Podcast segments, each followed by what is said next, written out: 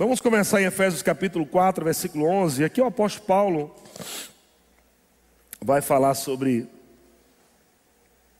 os dons ministeriais. E eu até toquei ontem sobre isso um pouco, né? Na hora do dízimo e oferta, da importância dos dons.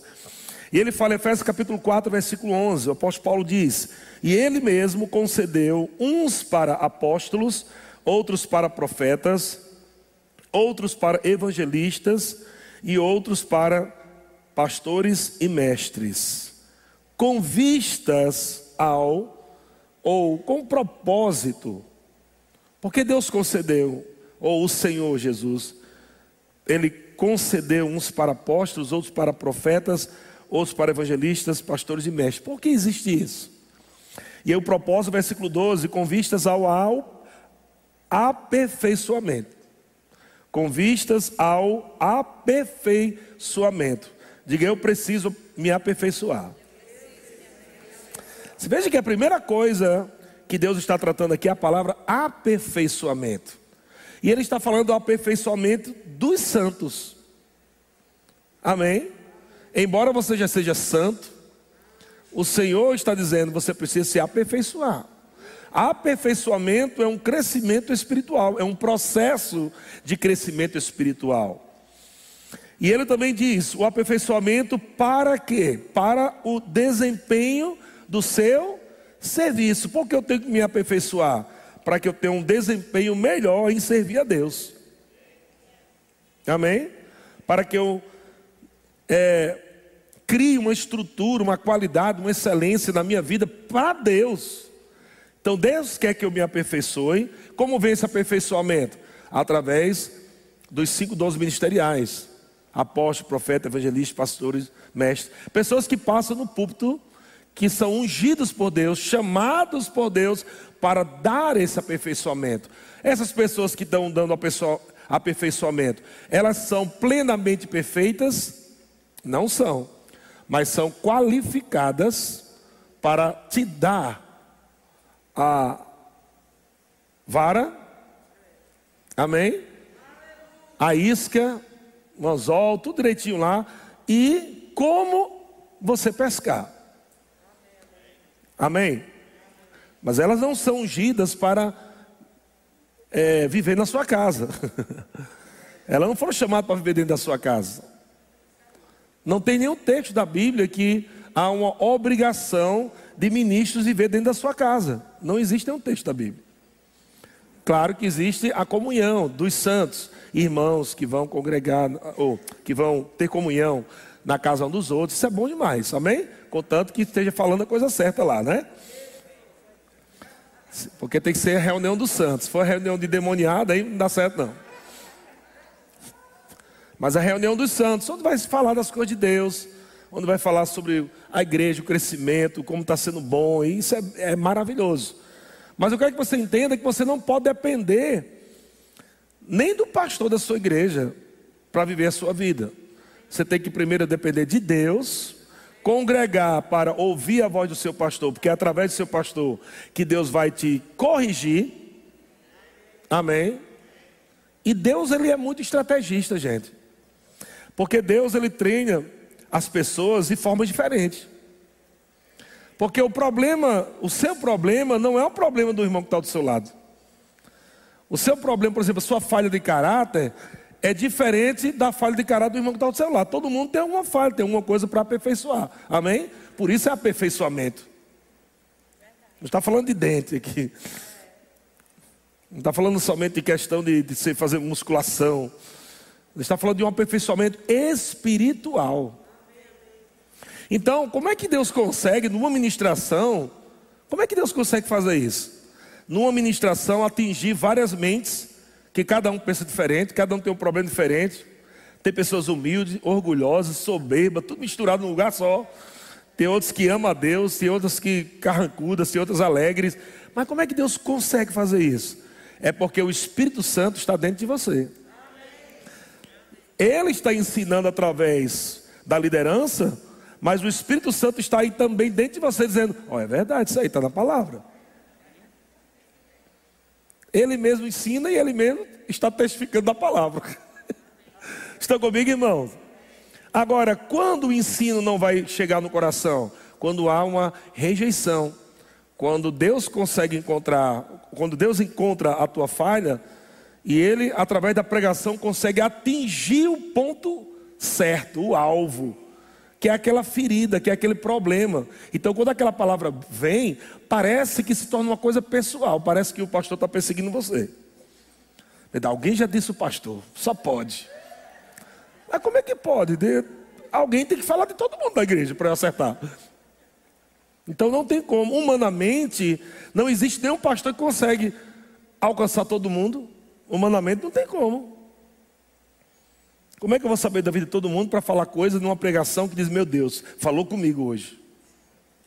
Como é que humanamente vai se fazer isso? Não tem como. O que está sendo ministrado aqui é pelo Espírito. O Espírito Santo está, a unção que é o Espírito Santo, está te ensinando, e Ele mesmo, o teu Espírito, está testificando da verdade. E por que eu estou dizendo isso? Se abra para receber tudo, porque se você quer aperfeiçoamento, você vai ter que ser transparente diante do Senhor. Dizer Senhor, vai lá, passa o radar aqui na minha vida. Procure aí onde está a falha e me corrija. Eu quero crescer. Eu quero amadurecer. Porque se você não crescer, você vai ficar só olhando as bênçãos e não, vai conseguir alcançar. Amém?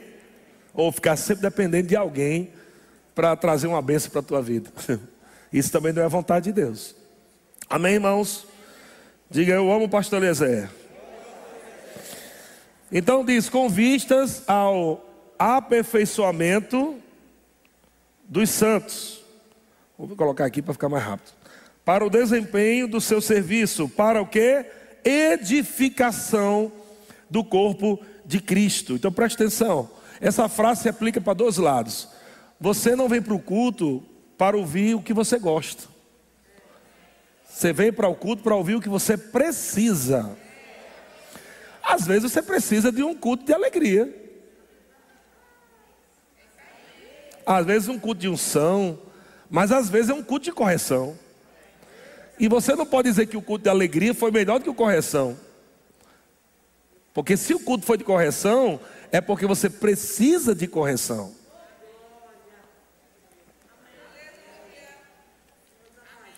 Sabe que toda vez que um avião desce no aeroporto, tem o tempo de inspecionar. Toda vez. Desce, sobe, aquele avião, ele tem que olhar tudo, passa do geral. Por quê? É uma responsabilidade muito grande. Levar vidas dentro daquele avião. E as pessoas, não, mas esse avião aqui ele é muito forte, isso aí é, é milhões de reais um avião desse. Isso não quebra fácil, não. Mas por que toda vez faz a inspeção? Por causa de um detalhezinho não inspecionado, pode causar um problema grande que cause um desastre. E não só a vida do piloto vai junto, mas toda a tripulação e passageiros. E às vezes, amado, porque nós não estamos parando sempre para ajustar nossas vidas, fazer aquela inspeção na nossa vida. Cara, eu estou bom nisso, estou bem naquilo, onde é que eu estou errando? Seja honesto com você mesmo. Não tenta mascarar a coisa. E não tenta confessar fé numa área onde você precisa alinhar. Somente falando, não, um dia, um dia eu vou estar bem, um dia eu vou ficar melhor, um dia eu vou. Não, peraí, afine. Amém, irmãos?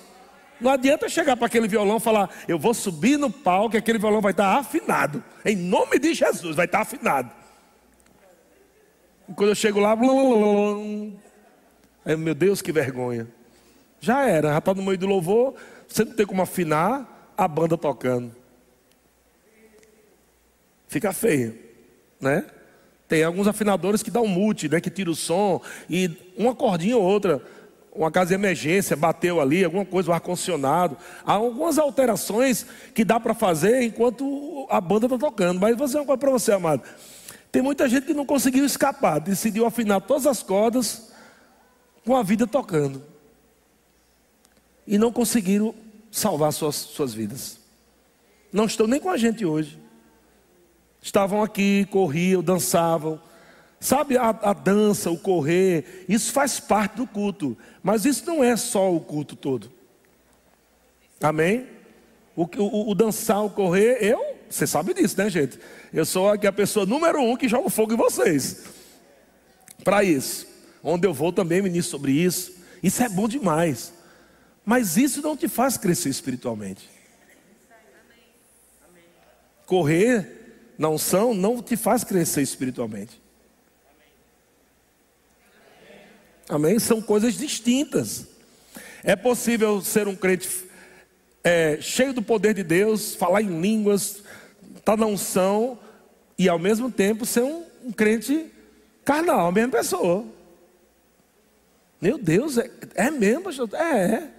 Prova, isso, prova disso era a igreja de Corinto. Quem mais provou dos dons do Espírito foi a igreja de Corinto. Era tanto dom na igreja de Corinto que Paulo disse: gente, vamos colocar ordem no culto, porque todo mundo quer profetizar. Vamos colocar pelo menos três profetas aí no máximo, no culto. Ou seja, olha só como os dons estavam fluindo. Havia muita coisa, línguas, meu Deus do céu. Línguas era uma coisa Demais. Tempo todo, tempo todo, tempo todo, tempo todo. E o apóstolo Paulo diz: Não, vamos colocar a ordem certinho. Não vou proibir ninguém de falar em línguas. Vocês precisam falar em línguas, isso é importante. Mas olha, assim, na hora tal, no momento tal. Então ele foi colocando tudo em ordem. Mas por que estava em ordem? Porque estava, não é que estava em desordem faltando, estava em desordem sobrando. Estava um excesso de dons no culto. Mas era a igreja mais carnal que existia. Era a igreja de Corinto. Meu Deus do céu. Como é que pode o povo profetizava, oração em línguas, interpretação de línguas, dom de cura? Meu Deus, era coisa era top demais. Mas na mesma igreja, os irmãos sabiam que tinha pessoas adulterando, ninguém falava nada, todo mundo ficava quieto. Não quero me envolver com isso. E esse irmão que não queria se envolver com isso, ia dizer para o outro: Ó, oh, irmão, eu não quero nem me envolver com isso que está acontecendo com o irmão. Já era fofoca. E aí esse outro irmão falava para o outro, falava para o outro. Então, na igreja de Corinto, havia esse tipo de coisa. Então, é possível ser uma igreja afogueada, mas se não tomarmos cuidado, ser uma igreja carnal. E uma igreja carnal é uma igreja criança. E nós não queremos a nossa igreja assim, amém? É por isso que estamos relembrando. Diga assim: o pastor está só relembrando. É só relembrando, né, gente? Não está acontecendo nada, não. Só relembrando. Você está você está um anjo. Então eu estou vendo já as suas asas aí. Está lindo demais. Amém? Estou sentindo um cheiro de nuvem aqui no ambiente. Então é só para a gente relembrar algumas coisas que a gente aprendeu no Rema. E ele diz: até que todos cheguemos à unidade da fé. Então veja, olha o processo. Diga, é um processo. Tem gente que chega todos arrebentado, e principalmente quem vem de outras igrejas. Pessoas que vêm de outras igrejas são muito mais difíceis alinhar do que pessoas que nascem de novo, novinhas. Porque as pessoas que vêm de outras igrejas, elas vêm com ranço, falta de treinamento, carrapicho, rato podre, um bocado de coisa dentro delas. Por quê? Não receberam treinamento, não receberam palavra. E, além de tudo isso, não estou dizendo que todas, a maioria. Mas além de tudo isso, existe uma coisa que é a pior de todas: é a comparação. E a comparação é uma coisa do inferno. Porque, mas porque aqui no verbo não tem o que na igreja tinha? Veja, ela nem está mais lá. Ela nem está mais lá, mas quer que tenha uma coisa que fazia lá. O que é isso? Meninice. Uma pessoa madura jamais fala de uma coisa dessa. Só crianças falam isso porque é uma coisa que ela gosta. Mas a coisa que ela não gosta foi o que fez ela sair de lá. E às vezes eu entendo que existem coisas que te fez sair de uma igreja que foram coisas até justas. Como por exemplo, o pastor adulterou, você ficou desanimado, triste, pô, o pastor adulterou, cara, meu Deus, ficou desanimado, ficou um clima chato, a mulher do pastor botou a foto do pastor no Facebook, o safado me traiu. Você ficou com vergonha de ser membro daquela igreja. Então, meu Deus, vou sair daqui. Tudo bem. Mas tem coisas que pessoas saíram que não foram coisas bíblicas para você sair. Foram coisas que vocês não gostaram. Que foram coisas que vieram, que foram provocadas pela sua carne, não foi uma coisa bíblica. Não, onde é que está na Bíblia que você sai por causa. Qual o motivo? Não, porque não tem. Então, eu lhe pergunto: verbo da vida vai ser mais uma? Porque vai ter coisa que você não vai gostar. Talvez minha voz você não goste, meu jeito. Mas você vai ter que encontrar uma prova dizer assim: não, por que eu vou sair do verbo da vida? Diga só um exemplo, tá, gente? Diga só um exemplo. Por que eu vou sair do verbo da vida? Aí você, me, vou procurar três textos porque eu vou sair do verbo da vida. Aí você não encontra, e agora? Porque você chegou num ponto que era a carne, não era um erro doutrinário, não era uma questão moral, foi questão carnal da pessoa. Estão comigo? Então veja que é um processo, você precisa entender a longo prazo. Quando eu vou melhorar, pastor? Talvez daqui a 10 anos, 5. Mas você nunca vai ser perfeito na terra. Mas vai melhorar. Mas é a longo prazo. E até chegar lá, o que, é que eu tenho que fazer? Paciência, querido. Paciência. Vê que hoje ó, ó, as pessoas estão usando o casamento como quase como test drive. Não, eu vou casar, né? Se eu fizer sexo e não gostar, eu separo. Crente jamais era para falar uma coisa dessa, mas tem crente fazendo isso. Separando sem motivo. Não, não estou separando porque depois que eu, né, eu vi que não, não bateu. Não bateu? Porque é bater só eu. Você precisa que bata, é? Então o que é isso? Falta de crescimento. Então olha o processo: aperfeiçoamento, versículo 12: aperfeiçoamento dos santos, empenho do seu serviço, edificação do corpo de Cristo. Olha o processo. Até que processo, até que todos cheguemos à unidade da fé e ao pleno conhecimento. Fala pleno. Veja que ele está falando agora aqui de uma plenitude. Há um processo, versículo 12, e no versículo 13 é a plenitude. Nós não vamos chegar nessa plenitude aqui. O que, que ele está dizendo? É um processo que você vai até chegar no céu. Amém? Na glória aperfeiçoamento, desempenho, edificação, até que todos cheguemos à unidade da fé e do pleno conhecimento do Filho de Deus. Nós vamos conhecer Ele como Ele é, plenamente, como? No céu. Amém? A perfeita varonilidade. Então existe varonilidade, que é uma estatura é, espiritual de maturidade, mas existe a perfeita varonilidade. Estão comigo? Essa perfeita também só no céu. Mas aqui na terra existe a varonilidade espiritual. E a gente tem que chegar lá. Estão comigo? A medida da estatura da plenitude de Cristo. Versículo 14: Para que não sejamos mais como o quê? O que é que Deus quer que nós não sejamos? Meninos. Deus não está no céu dizendo, eu gosto tanto dos meus meninos. Fica assim, menino, não cresça não. Eu gosto tanto de menino. Oh, menino, menino, menino. Menino, menino, menino. não, é? não, Deus está, quer que você cresça. E ele diz para que não sejamos como meninos. Como é que o menino é? Agitado. Menino é agitado? Diga as mães que tem menino pequeno, né? Agitado. Você não pode tirar os olhos do menino.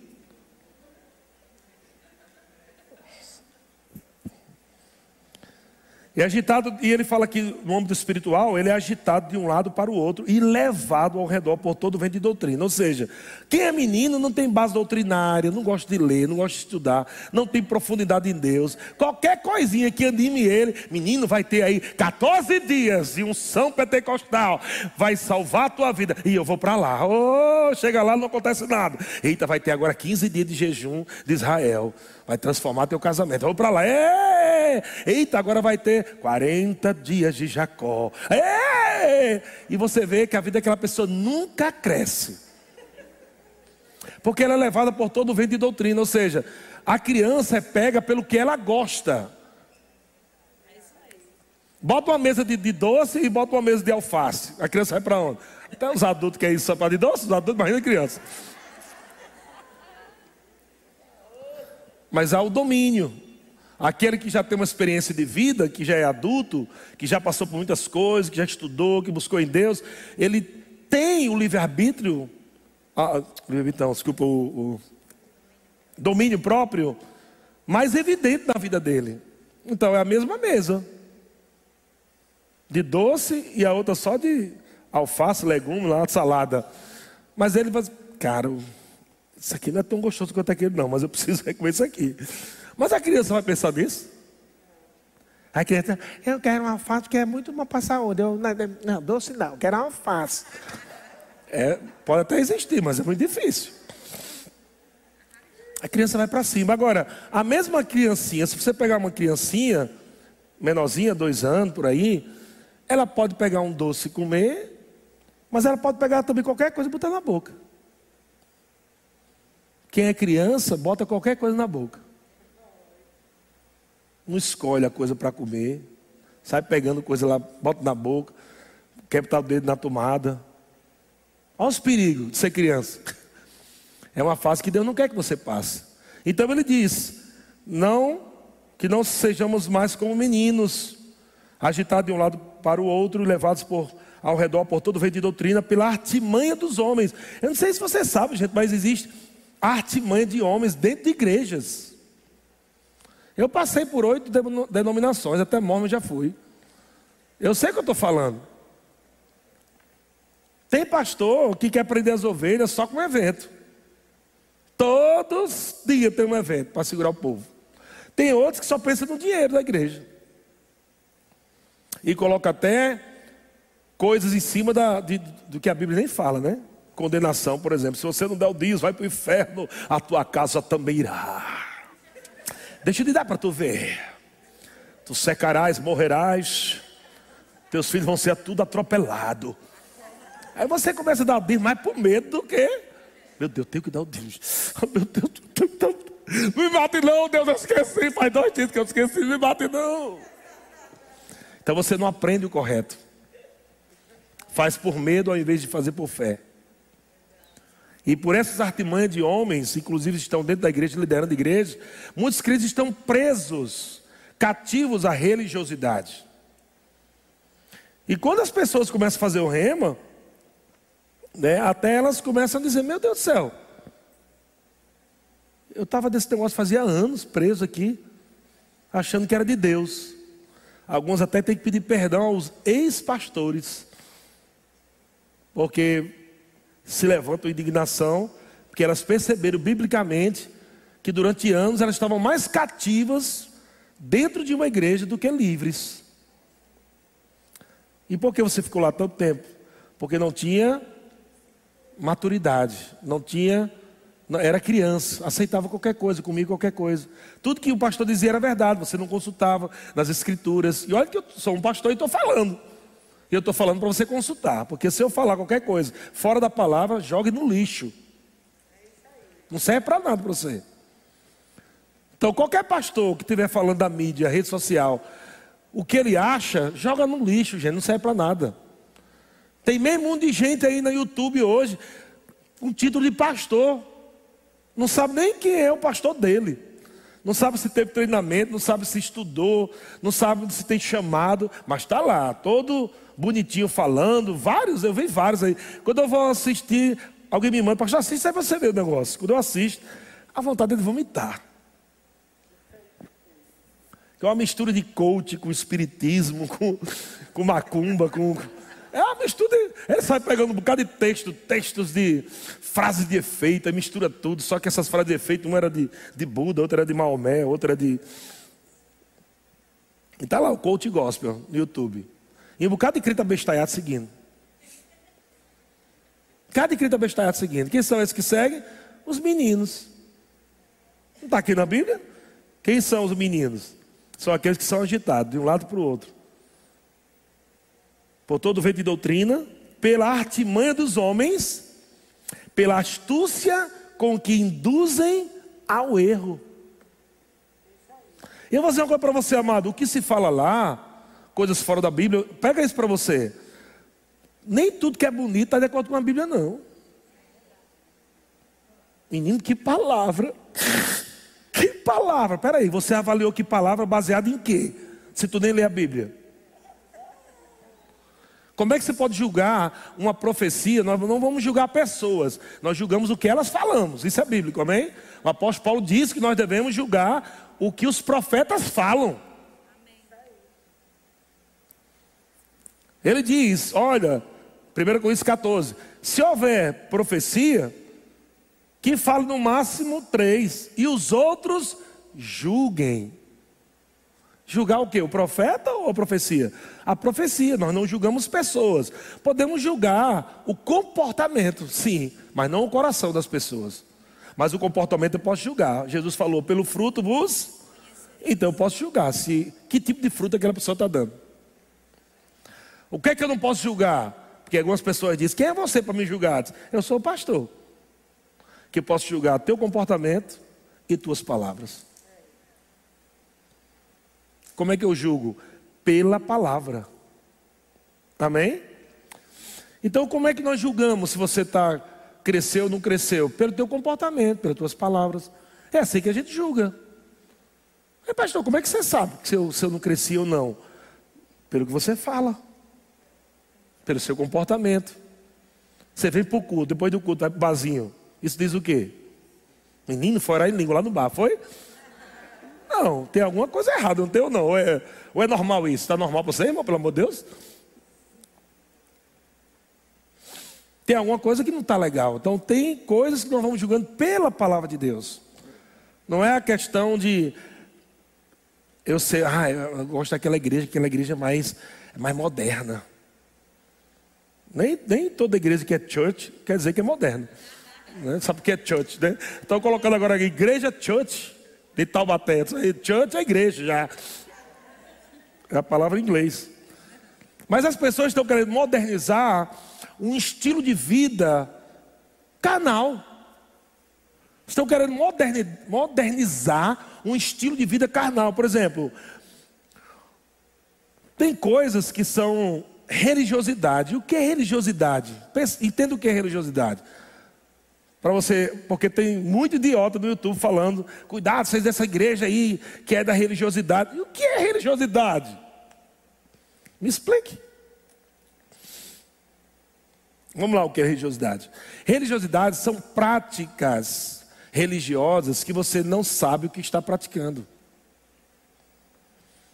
Religiosidade são práticas religiosas que você não sabe o porquê você está praticando. Você pode ser religioso em qualquer denominação quando você levanta a mão e não sabe por que levanta a mão na adoração. Você levanta a mão na adoração? Levanta. Por quê? É porque é para adorar, né? Esse, ah, mas você pode adorar com as mãos baixas ou não?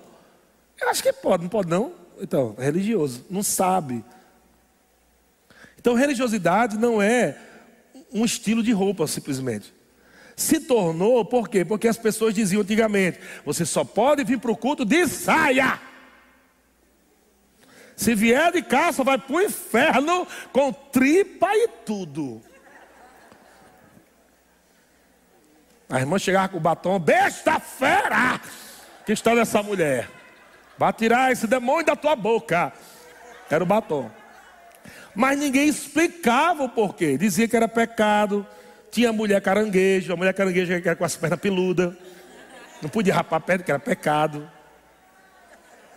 Tem igreja até hoje, até hoje, que o casal não pode fazer enxerimento nu. Tem que botar o lençolzinho, cortar um buraquinho e tal. Até hoje existe. É, vai rir, mas é verdade. Porque se Jesus. Qual é a. Olha só. Qual é a ideia desse, desse ministério? é que se Jesus voltar, não vai pegar os dois pelados. Então toma banho de roupa, é? Isso é religiosidade. Estão fazendo coisas sem base bíblica. Estão proibindo pessoas de fazer coisas que não têm fundamento nenhum bíblico. Isso é religiosidade. Então, pessoas que viveram aí, principalmente crianças, que viveram nessa geração, foram se rebelando com esse tipo de igrejas tradicionais e começaram agora a trazer uma igreja mais moderna, uma igreja mais jovial, uma igreja que a gente pode ir de, de polo, de camisa e tal. E diz: para mostrar que nós somos livres mesmo, vamos rasgar as calças agora. Aí nasceu as calças rasgadas. Não, para mostrar que a gente está livre mesmo, vamos botar baby look. Os homens botam baby look, só para de raiva. Os homens tudo baby lookzinho. Aí foi, aí foi indo, aí foi liberando. E pega tatuagem, pega pinça, pega e vai indo. Vai. O que, que, que aconteceu? Saiu de uma religiosidade tradicional para uma religiosidade moderna. O que, que mudou?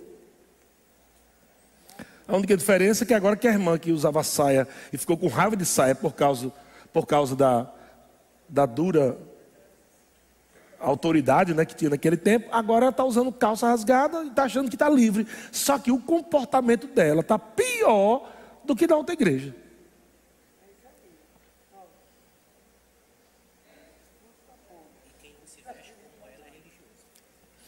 E que não, aí agora é assim, né? Por isso que eu estou falando que no YouTube agora é assim. Mas você, irmão, você aí, irmão, que, né, que todo engravatadinho, você é religioso, cara. Não tem nada a ver. Eu posso botar uma gravata agora, um paletó, e não vou ser religioso. Eu estou pregando de polo. Estão comigo? Mas pode fazer tatuagem, pastor? Para que propósito? Vai ter um propósito, vou salvar pessoas, vai mudar minha vida, vai pagar minhas contas, vai transformar o meu ser, a minha mente, vai. vai... Não, então para que eu quero? Não muda nada. Se tiver um, um propósito divino, faça. Mas se não tem propósito, vai fazer para quê? Então, é meninice. Não é só isso, é qualquer coisa. Até comprar um carro que não pode comprar um carro que não pode para mostrar que é próximo. Mas aí está com 60 parcelas de pagar e não está podendo pagar a parcela. Então isso é prosperidade? Isso é um tormento. Isso é prosperidade? Não, mas agora eu sou próspero, eu vou comprar esse carro top aqui porque eu sou próspero. Meninice. Então a gente precisa crescer. É verdade ou não é, gente? Então agora quem não se veste como esses, com as calças rasgadas, não estou aqui condenando quem estava vestindo essas calças, não. Apesar que algumas é, é, complicado, porque tem uns rasgos que é quase perto do, dos órgãos genitais, né? Então fica bem, tem que tomar muito cuidado, viu, gente? Então, mas tudo tem uma história, e você precisa. É religiosidade do mesmo jeito. Por que você veste calça rasgada? Não sou contra, não, mas eu pergunto, por que você veste? É porque é, é, o, é o jovial, né? O descolado, é o Tá, é a moda, tá. Mas você já procurou saber que toda moda tem uma história por trás? Toda moda tem uma história por trás. E temos que tomar cuidado. Se for aquele rasgadinho mais sutil tal. Mas tem uns que parece que a pessoa caiu do caminhão. E foi arrastado daí dentro, saca, arrastando as calças. Chega na igreja, só meu filho, caiu do caminhão, chegou arrastado aqui, foi. A roupa dela está mais anunciando um espírito de miséria do que o espírito de, de Deus e excelência. Então são coisas que a gente tem que tomar cuidado. Virou religiosidade, porque está usando uma coisa descolada, mas não sabe por que está usando. Religiosidade moderna. Então precisamos crescer, porque quando você cresce, você julga todas as coisas na sua vida. Você vai julgar com o que você anda, o cuidado com que você fala, a hora certa de falar, a hora certa de ficar calado, ouvir. O maduro, ele discerne todas as coisas. Estão comigo? Diga, eu vou crescer. Meu Deus, vamos ver se dá tempo, Jesus. Mas versículo 15 diz: olha, mas seguindo a verdade, o que é que eu tenho que fazer? Seguir quem? Se você seguir a verdade, amado, a moda vai se submeter a você. Você não precisa se submeter a, a certo tipo de modas. Mas siga a verdade em amor. Quer é seguir a verdade em amor? É também você não se mostrar que está tão certo né, na palavra que agora está condenando todo mundo que está ao seu redor. Está errado também. Porque imagina, tem umas irmãs aqui que chegaram na igreja alguns anos atrás, parecia pomba gira. Eu, eu tive que ter paciência. Eu não cheguei nos primeiros dias, irmã, Vem para cá para expulsar esse demônio de pombagira da sua vida agora, porque a coitada da irmã não sabia não que é isso, pombagira. Ela imaginava uma pomba girando. Pomba gira. Pomba gira, o que é isso?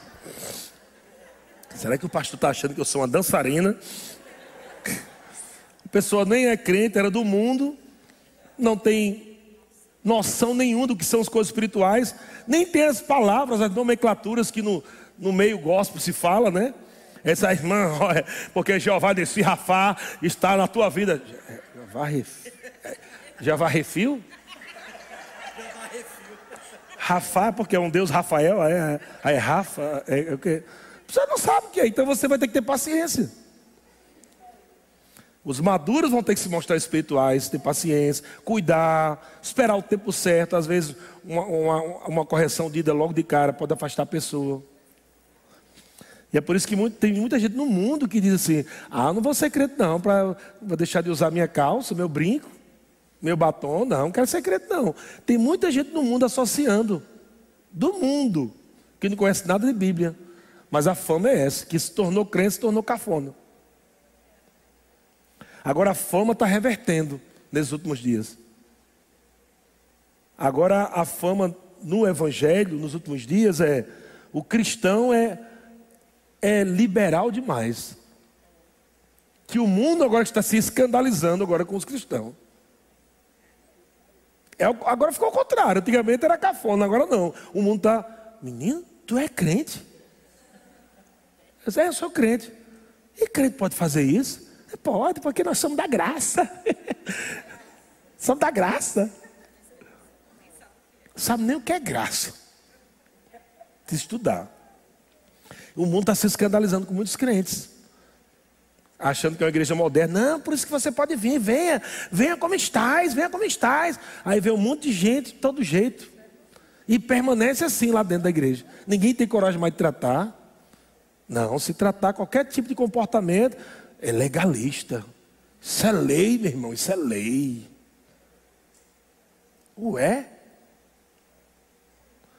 E sabe de uma coisa: o não de Deus é bênção. Toda vez que Deus falar não, acredita, é bênção para a tua vida. Deus não vai dizer sim para tudo, não.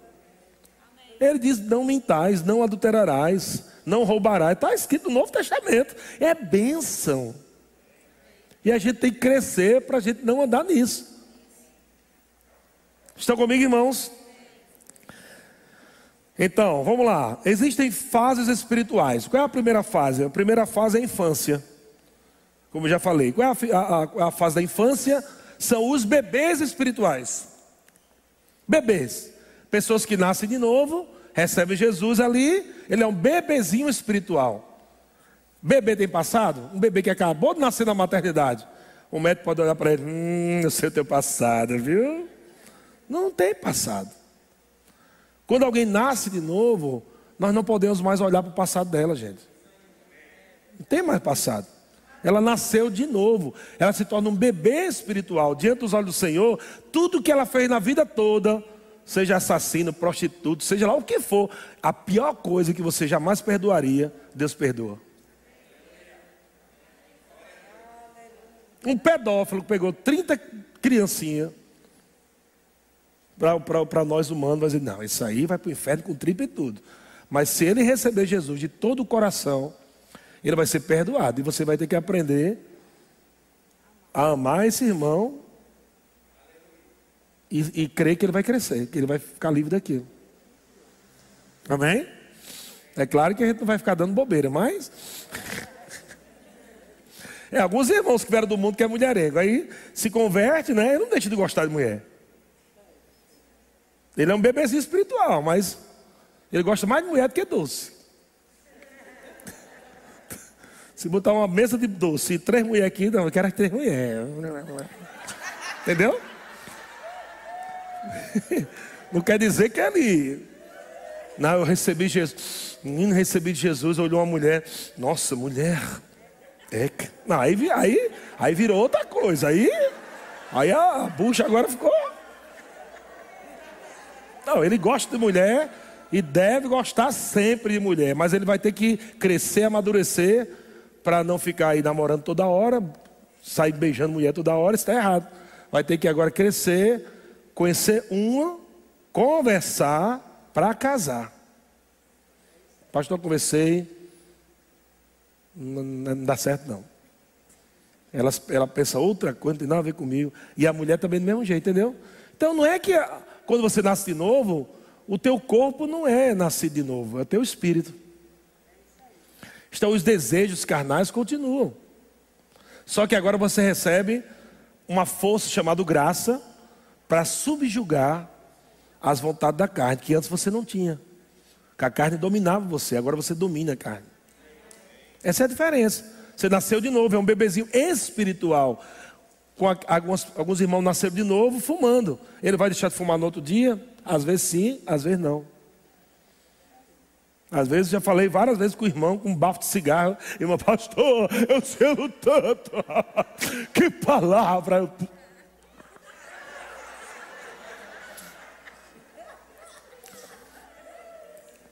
Já fiquei meses com o irmão, o irmão aqui correndo unção, chorando, recebendo a palavra.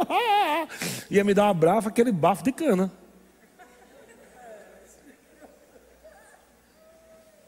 Bom, quem está se matando é ele. Bebendo desse jeito. Ele está se matando, mas eu prefiro ele se arrumando aqui dentro do que mandar ele embora da igreja. Concorda ou não? Tenho esperança de que um dia a ficha vai cair e de que aquilo não é bom para ele, fumar, beber, isso não é bom para a vida dele. Mas quem vai quem vai convencê-lo disso? Só o Espírito Santo através da palavra. Amém? Homem não convence homem, mulher não convence mulher, pais não convencem filhos, filhos não convencem pai.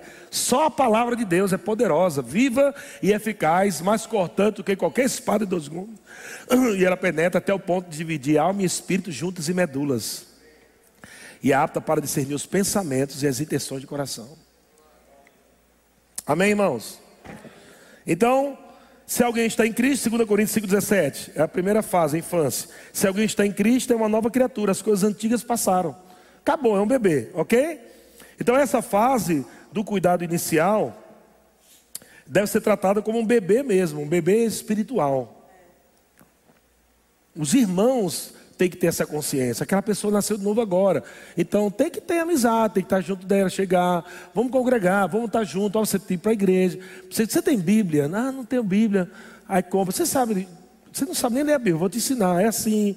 Tem que ir lá para o índice mostrar para ela. Aqui estão os capos. É tudo comecinho. Ela não sabe de nada. Então não dá para alguém, por exemplo, nasceu de novo, pegou uma ficha, vai para a salinha, preencheu a ficha, pronto, bom demais, agora congregue, viu? Ela vai se perder. Ela precisa de irmãos estarem perto precisa de comunhão, precisa envolver ela na comunidade. Estão comigo, irmãos? E qualquer coisa que você saber dela, você vai saber muita coisa errada dela. Ela pode até falar um palavrão para você, menina, que culto dá. Olha, deixa eu falar com você. Você não pode dizer que culto dá. Não. Tá. Ai, tá, é mesmo, né? Vai levar um tempo. Não precisa quando a pessoa falar uma coisa dessa, ela é novo convertido, um bebezinho. A pessoa vai falar aquilo, você, o quê? Demônio, larga essa mulher, ainda está aí, a demônio, ainda está aí. Calma. Amém? Então, como uma criança, como um bebezinho, peitinho, leitinho, né? Assim que o bebê vai, vai ficar nos primeiros anos da vida dela, no leitinho lá do peitinho da mamãe, só ali, depois é liberado um, uma comidinha diferente, uma papinhazinha, né? E vai indo, vai indo. Ah, paciência, você não pode pegar um bebezinho e dizer, não, tá bom. Ah, oxe, há oito meses de peito, vamos dar mocotó hoje. Essa criança ficar forte, vai matar a bichinha. Não, hoje, tá bom, meu filho, já oito meses você está agarrado no meu peito. É peito demais. Agora é feijoada que você vai comer. Que eu quero que você fique forte. Vai matar a criança. O bucho dela vai inchar de gases, explodir. Que para cada fase tem uma comida certa. Não é não? Espiritualmente do mesmo jeito. Pessoas chegam na igreja novas. E você tem que ter paciência. Você não pode chegar. O irmão terminou o remo agora, encontrou um amigo que se converteu. Menino, você se converteu. Que bênção.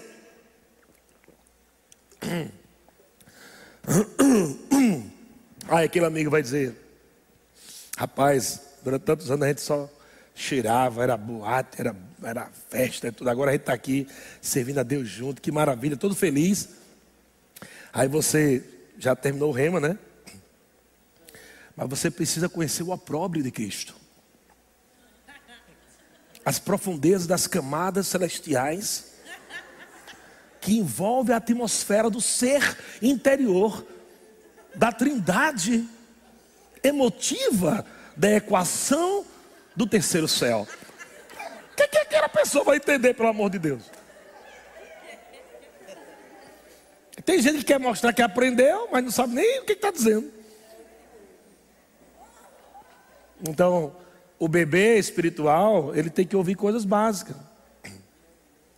Tem que baixar um pouquinho, conversar o que é congregar, o que é igreja, o que é palavra ministério, o que é pastor, apóstolo, o que é coisas que ela está ouvindo, que ela, o que é isso? Aí você vai, oferta.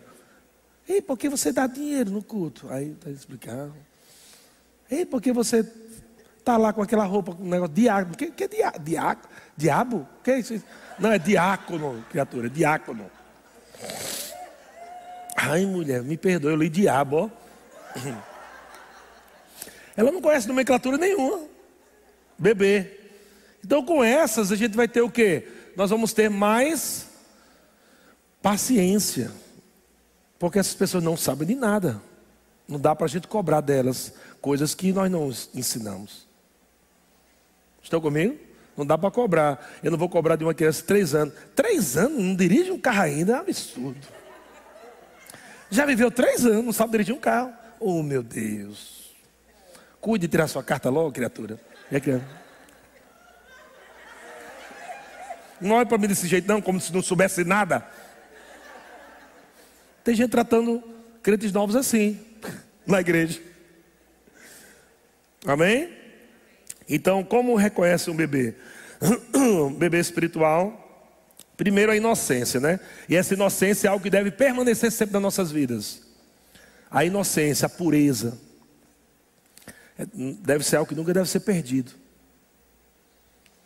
Então, a inocência é, vem desse bebê espiritual. Você vê que toda pessoa que nasce de novo, ela, ela fica encantada com tudo que acontece na igreja. E se tomar cuidado com os irmãos fofoqueiros, acaba com a inocência do irmão. O irmão está feliz da vida. O irmão está lá no culto. Meu Deus, tudo é bonito. Essa luz azul passando, me Essa luz azul é linda demais, meu Deus. É tudo é lindo para ela. Não é não? Mas chega o irmão que está do lado. Oh, desse beijo. Daqui a um ano tu vai ver que essa luz vai ficar normal. É só uma luz. E aí as pessoas acabam perdendo a pureza, porque o irmão lá tá, tá azedo. E aí algumas pessoas dizendo, é, a gente tem que voltar ao primeiro amor. Nunca devia ter saído, né? Porque o primeiro amor que fala é esse, é esse fogo, essa pureza, essa, é, é, é, esse, essa paixão, né? essa coisa de você estar tá no culto assim, tudo é maravilhoso. E, e você não pode chegar para o irmão e dizer assim, daqui um dia você vai conhecer, irmão. Quando meter a faca nas tuas costas, tu vai ver. Deixa o irmão crescer espiritualmente, para ele estar preparado para ver algumas coisas. Amém? Kent Rega fala nesse livro que uma das coisas que ele nunca fez nos, na, na frente dos filhos dele foi falar mal de irmão, de igreja, de líder na frente dos filhos. Um dia ele foi na casa de um certo pastor almoçar, quem não sabe quem te rega é o ator desse livro aqui que eu estou falando, Crescer Espiritualmente, e de outros livros, né, que é o fundador da escola Rema lá em Tulsa, Oklahoma, Estados Unidos. E ele disse que foi na casa de um pastor ministrar, ou a, almoçar, e quando ele estava sentado, ele, a esposa e o filho, o pastor começou a sentar o rei nos irmãos da igreja, ah, porque, lá, lá, lá, lá, e depois a liderança, o supervisor, e o menino lá na mesa assim, ouvindo aquilo pela primeira vez, que o pai nunca tinha dito, nunca falou mal. Na cabeça da criança, a igreja é uma maravilha.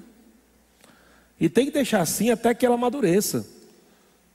Porque se você colocar os problemas antes da maturidade, você faz as pessoas sair da igreja.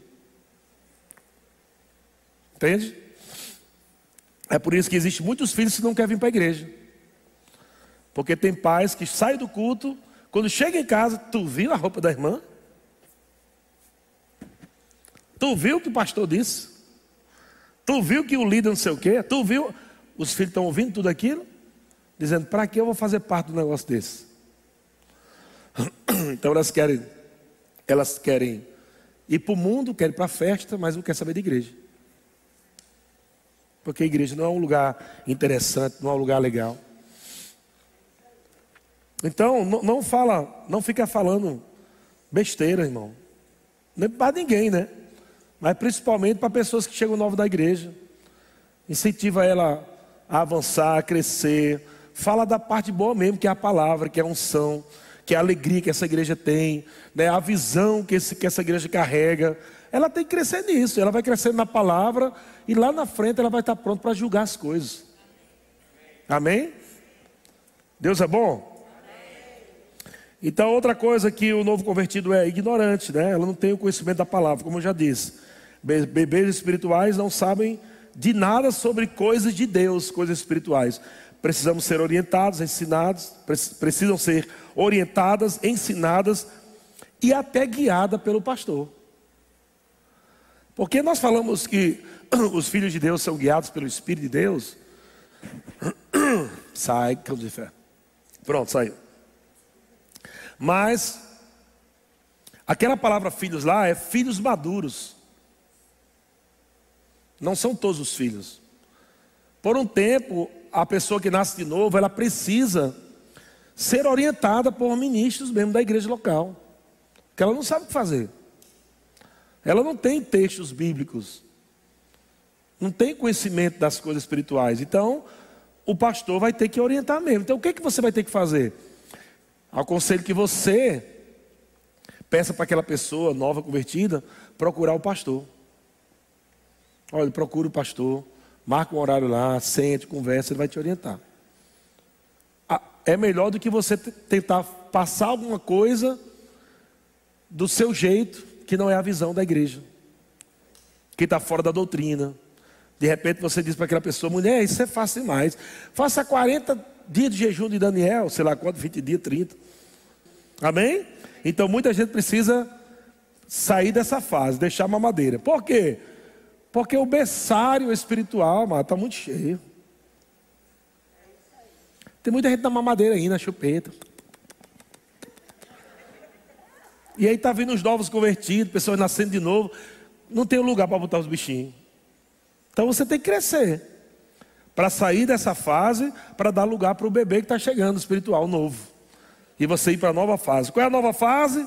Diga meninice. Ó, bebê, agora nova fase, meninice. Essa fase meninice é uma fase acima do bebê, mas é uma fase um pouquinho complicadinha, você sabe disso. Porque enquanto você tem um bebezinho, você leva no braço para cá, leva no braço para lá, né?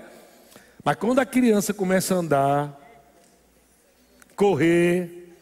Você tem que tomar cuidado com escada, tem que tomar cuidado com isso, com aquilo. Ela cresce um pouquinho, você diz uma coisa, ela começa. As primeiras rebeliões começam a vir. Você nem acredita, menino, como é que pode ser bebezinho tá bateu de frente comigo? Você nunca acreditava que aquela criancinha um dia vai dizer, não vai não! Deus, você fica em choque nas primeiras rebeliões. Manda fazer uma coisa, fica batendo pé, ah, não é? Todo esse comportamento de criança é relacionado a um crente carnal. Um crente carnal. Ele cresce, mas entra numa fase e começa a descobrir algumas coisas, começa a achar que sabe mais do que a liderança. Alguém já teve adolescente? Que diz para o pai, pai, você não sabe nada. Né? falando para o, o Criador, né? Você não sabe nada. A vibe é outra agora. O senhor está muito antigo. A modernidade nunca vai substituir a experiência. Então, a Bíblia fala, Efésios capítulo 4, versículo 14, para que não mais sejamos como meninos. Em 1 Coríntios 3, versículo 1, O apóstolo Paulo diz, 1 Coríntios 3:1, eu, porém, irmãos, não vos pude falar como a espirituais. Você precisa entender que a correção não é para te machucar, mas é para te abrir os olhos para você começar a se aperfeiçoar, porque Deus tem coisa que quer confiar a você, mas numa certa maturidade. Você não vai confiar um carro a uma criança. Deus não vai confiar aquilo que você deseja com maturidade espiritual baixa. Ele quer que você cresça. E tem muita coisa que Deus quer liberar sobre a tua vida. Coisas preciosas, coisas grandes. Mas Deus está dizendo, cara, cresça um pouquinho. Você não pode viver desse jeito e eu ter que dar isso que você está pedindo. Eu não posso te dar isso, porque você não tem condição espiritual para sustentar isso que eu vou te dar. Então Deus está dizendo: cresça. Esse ano de 2022 não é mais e mais só para dinheiro. Não é só mais e mais dinheiro. Não é só mais e mais bens materiais. É mais e mais crescimento também. É mais e mais leitura. É mais e mais oração. É mais e mais congregar. Porque os dois vão dar juntos. Estão comigo? Vão andar junto, o crescimento espiritual, o mais e mais do espírito com o mais e mais do lado de fora. Tá junto, tá junto.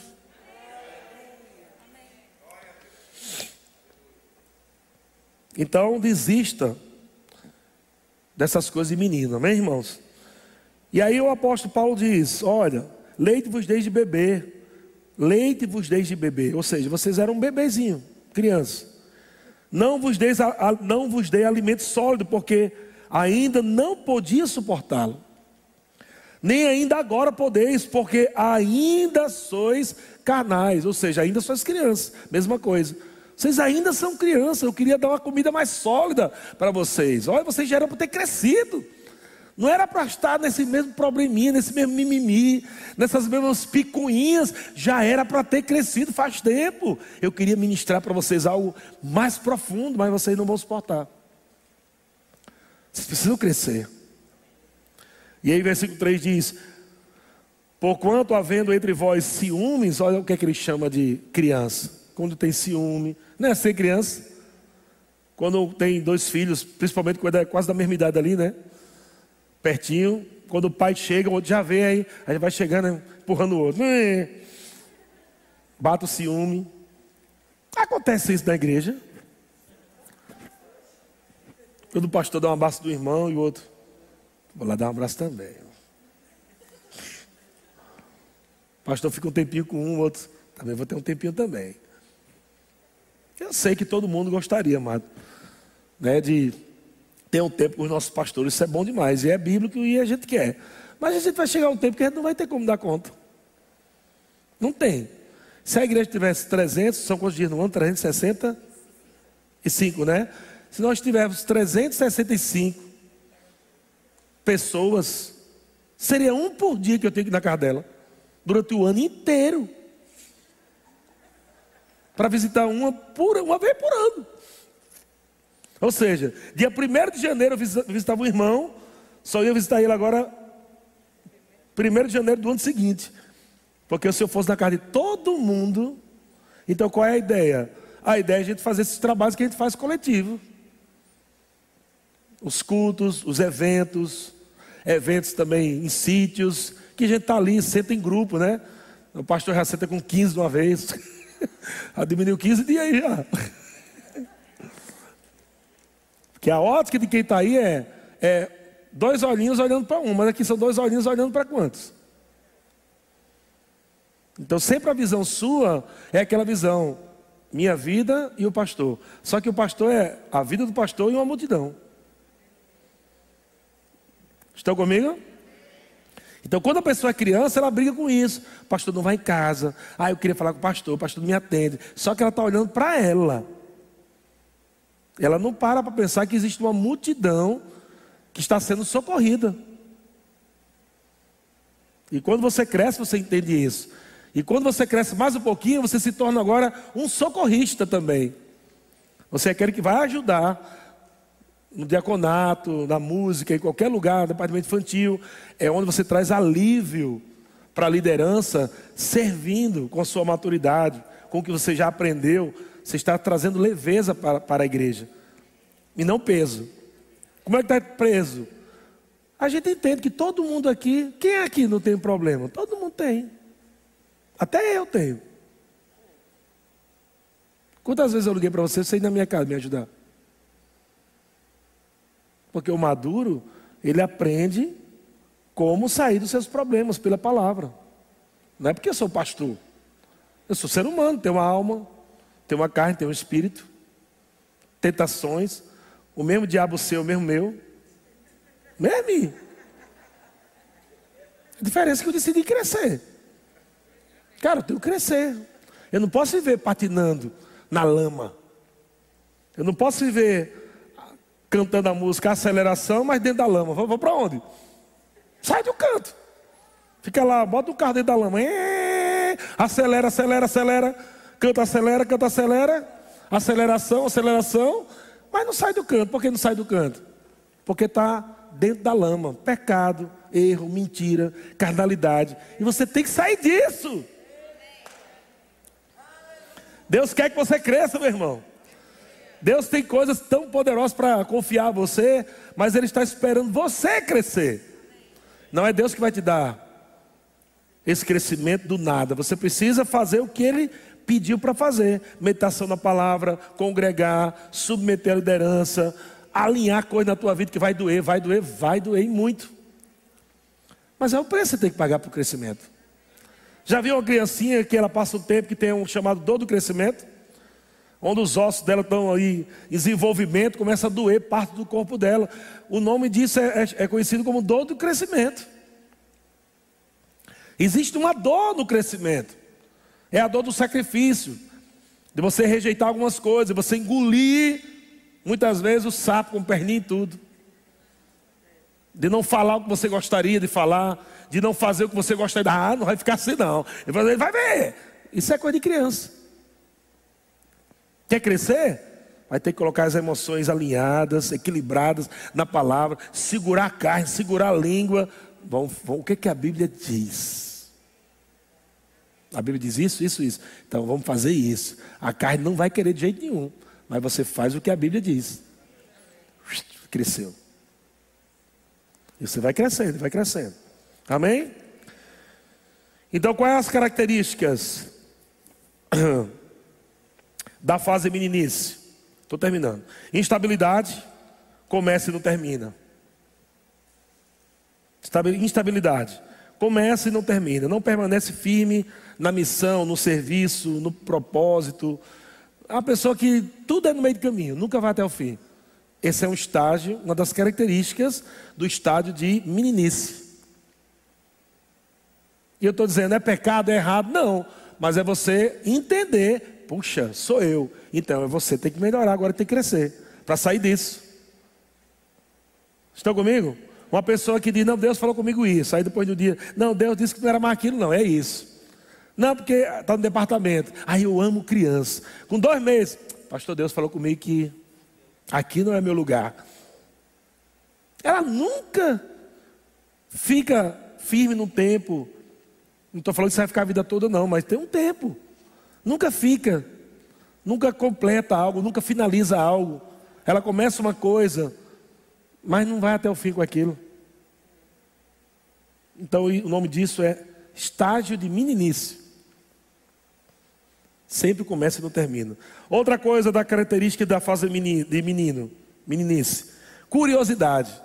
Bem que criança é curiosa, né? A curiosidade, quando não é controlada, quando você não cresce, e controla a curiosidade, porque a curiosidade continua vindo. Mas com a maturidade você rejeita logo. Cara, isso não tem nada a ver comigo, não. Pronto. O maduro faz isso. Mas quem não tem essa habilidade de descartar logo aquela curiosidade, vai atrás. Você chega perto da irmã até com toda a educação, né? Irmã, eu não né, estava nem ouvindo, estava conversando outra coisa com o irmão. Mas de repente eu ouvi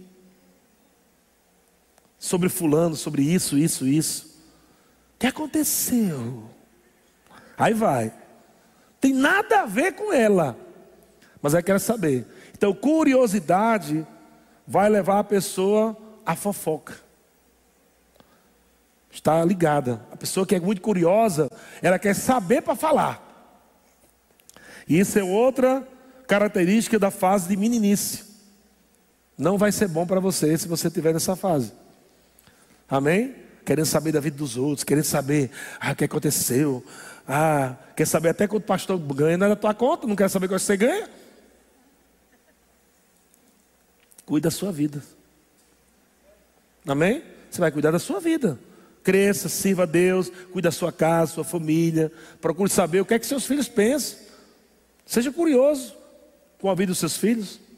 Procura saber o que é que eles estão pensando. Mas não fica cavando coisa da vida dos outros. Isso é meninice. Está no livro, viu? Se você achar que sou eu que estou dando o recado. Depois disso tem um outro também, tagarelice. Saber que uma das características da fase meninice é quem fala muito. Eu não estou falando falar muito de Deus, mas falar muito qualquer coisa. Fala, fala, fala, fala, mas não edifica nada. Uma das coisas que eu tive que me corrigir é que desde pequeno, né? Minha mãe me conhece desde pequeno, minha mãe. Ela sabe que eu sempre fui muito divertido, eu sempre gostei muito de brincar e tudo mais. E também, ao longo dos anos, eu sempre gostei de contar história engraçada, piadas e tudo mais. Mas um dia, quando eu li esse livro, Deus me tratou. Disse: Olha, você não vai deixar de contar piadas naqueles momentos que está em casa, com amigos, não tem problema nenhum. Só se você. O problema, o problema é, se você só conta isso, é uma prova de que você não tem a palavra dentro de você. Porque você está num lugar onde você não fala na palavra, mas conta três piadas, quatro, cinco, no outro dia mais cinco, no outro dia mais três, e a vida toda assim, e nunca sai a palavra, quer dizer que você gosta mais de entretenimento do que a palavra de Deus. Isso é uma característica da fase de menino. Sabe contar o filme inteiro, conta tudo, meu amigo. Desde o começo do filme até o fim. Mas pergunta, Cita para mim três versículos de cor agora. Não sabe nada. Então fazem meninice, que alimenta mais a carne, mais a emoção e não alimenta o espírito. Aí está o problema, porque muitos crentes não estão conseguindo alcançar as bênçãos de Deus. Não crescem, alimentam muita carne, alimentam muitas emoções e não conseguem alcançar aquilo que Deus tem para a vida delas. Precisa crescer. Diga, eu vou crescer. Então a tagarelice falar demais coisas naturais, não saber o valor do silêncio. Não saber o valor do silêncio. Eu vejo hoje, por exemplo, jovens, antigamente, quando a gente estava sentado numa mesa de idosos ou de pessoas maduras, intelectualmente, pastores, ministros, as crianças queriam conversar algo, os pais na hora barravam. Por quê? Porque o pai estava ali já recebendo aqueles homens. Hoje, presta atenção, o cuidado que as pessoas têm que ter. Valoriza mais a criança e deixa os ministros de lado. O que eu já passei em Taubaté por isso, que pessoas me convidam para ir para sua casa, mas dá atenção mais o filho do que a eu que fui convidado para estar lá. Então, para que eu fazer o que lá? No meu tempo era assim, filho, segura um pouquinho aí, papai vai conversar com você. A não sei que foi uma coisa urgente e a gente sabe quando é. Mas não era, era coisa besta. Ah, papai, meu biquedinho aqui, olha meu biquedinho aqui. E o cara estava conversando algo espiritual, estava transmitindo algo. E aquele, aquela pessoa vira as costas para aquela pessoa que estava transmitindo algo para dar atenção a uma criança. Então tem que tomar muito cuidado para você entender os ambientes. Criança sempre vai ser tagarela, não vai acabar não. Você acha que você vai dar atenção para ela ali, ela vai curar? Quem te rega né, fala que, que muitas vezes, por isso que às vezes tem irmãos que quando vai citar com a gente, é, é até desconfortável, porque ele não consegue falar as coisas que a gente fala da Bíblia. E é crente, da igreja. Mas só consegue falar do natural, só futebol, carro. Mas entra no assunto espiritual, não sai nada. Nada, não sai nada. Ele começa a ficar calado. Ele não participa, por quê? Porque ele está no estado de meninice. Precisa crescer espiritualmente. Se você é crente, Você não precisa chegar no nível de um ministro, apóstolo, evangelista, não. Mas você precisa ter a palavra de Deus dentro de você. Para no momento da sua casa, sua família, seus amigos, você falar a palavra. E as pessoas veem, nossa, cresceu, amadureceu ele, né? Eu lembro que esse menino só falava de futebol, era futebol para cá, era futebol para lá, era só futebol, mas agora quando chega em casa é Jesus, é a palavra, Deus cura, Deus é bom. As pessoas veem isso, sabia? Nossa, está diferente, falando de Deus. Então temos que crescer. Provérbios 10, 19 diz: No muito falar não falta transgressão, mas o que modera os lábios é prudente. Eclesiastes 5, 3, a parte B do versículo, Eclesiastes 5, 3, na versão NVT, diz: O excesso de palavras vem as promessas do tolo. Muita gente fala muita coisa, promete muita coisa, não cumpre nada, né? Então, cuidado, pensar. Então, outras coisas que tem a criancice, que não vai falar nada mais tempo. Maledicência é, é a mania de comentar ou debater defeitos dos outros, as falhas dos outros quando estão ausentes, né? É a fase de meninice. É, falar vaidades é outro estado de meninice. É aquilo que eu acabei de falar, a pessoa só fala de carro, de isso, de aquilo, só fala dela, só, só fala vaidade. E falar tolices, né? como eu já falei também, ver contando coisas naturais, só conta piada, não, não, não tem nada de conteúdo bíblico da palavra de Deus. E Efésios 5, 4 diz que não deve haver, né, conversação torpe, nem palavras vãs. E palavras vãs, muitas vezes está dentro das palavras de alguém que está na fase criança, criança. Só joga palavra, fala, fala, fala, mas outras chocarriças, né? Coisas essas inconvenientes, tem palavras inconvenientes. Antes, pelo contrário, ele fala, tem que falar palavras, ações de graça, palavra de Deus. E o contrário de tudo isso é quando alguém chega na varonilidade. E eu vou terminar com esse texto. O Ministério do Moço pode vir. A gente vai só, eles vão estar cantando e a gente vai estar terminando. É, 1 Coríntios 13, 11. O apóstolo Paulo diz: Quando eu era menino, falava como menino. Veja, ele está usando a, a, a fase dele de física, né? Quando ele era uma criança, um menino mas ele está usando isso para o espiritual também. Ele está dizendo: quando eu era menino, eu falava como menino, sentia como menino, pensava como menino. Quando cheguei a ser homem, ou seja, maduro, quando eu cresci, quando eu me aperfeiçoei em Deus, eu desisti das coisas próprias de menino. Amém? Então, o que, é que tem a ver essa mensagem com a palavra que nós vamos trazer? Nós precisamos crescer para alcançar o que Deus tem para nós nesse novo tempo. Nessa nova fase que nós vamos para o novo prédio, precisamos de pessoas com maturidade intelectual, espiritual, familiar. Precisa crescer. Você não pode mais estar vivendo os mesmos erros. Não pode estar cometendo os mesmos errinhos de sempre os mesmos sentimentos de sempre. Até uma hora vai, uma hora vem, uma hora eu estou firme, uma hora desisto, uma hora. Tem que parar com isso. Tem que tomar uma decisão. Cara, que estágio eu estou? Eu estou nesse. Agora eu tenho que ir para esse. Existe algum sofrimento para esse crescimento? Tem. Mas eu vou passar, estou disposto a sofrer por amor a Cristo. Sofrer, minha carne vai sofrer bastante, minha alma vai gritar, mas é o melhor de Deus para mim? É, então eu quero. Eu não quero continuar a vida toda aqui nesse degrau. Eu quero um outro degrau, não é de glória em glória, de fé em fé. Então eu quero crescer, eu quero avançar. E eu declaro isso para a tua vida, meu irmão. Em nome de Jesus.